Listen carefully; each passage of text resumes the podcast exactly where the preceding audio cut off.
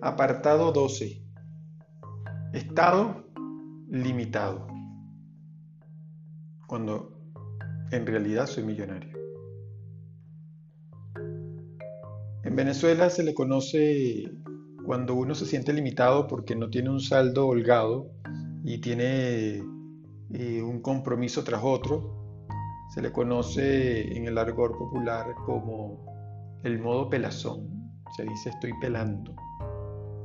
Y bien de ser algo muy jocoso, muy folclórico, que esas frases dicen mucho, eh, solo que invitan al humor como catalizador.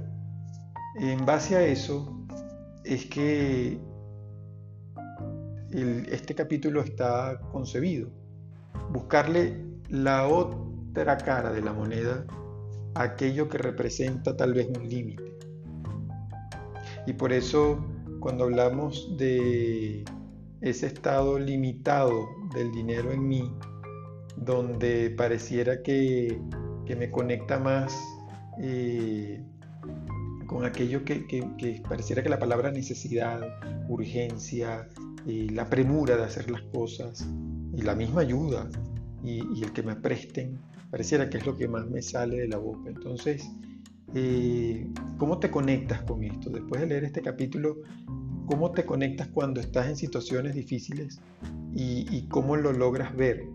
Y si no has tenido la oportunidad de, de vivirlo tú, porque has tenido siempre un saldo a favor, ¿cómo te conectas con las otras personas que están en tu entorno y te lo digo frontalmente.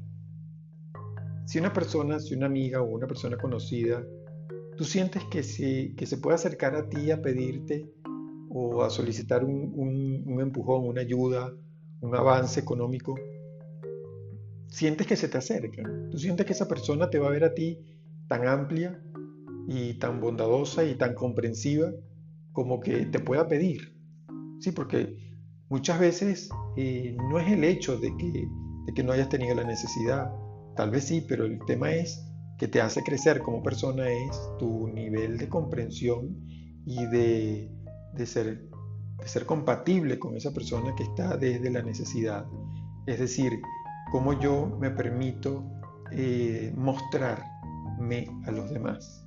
Entonces, el apego siempre, siempre es importante verlo, cómo me visualizo en ese apego, bien sea porque tengo o porque no tengo, cuántas veces dependo de eso para sentirme a gusto, cuántas veces eh, sigo viviendo desde lo necesario.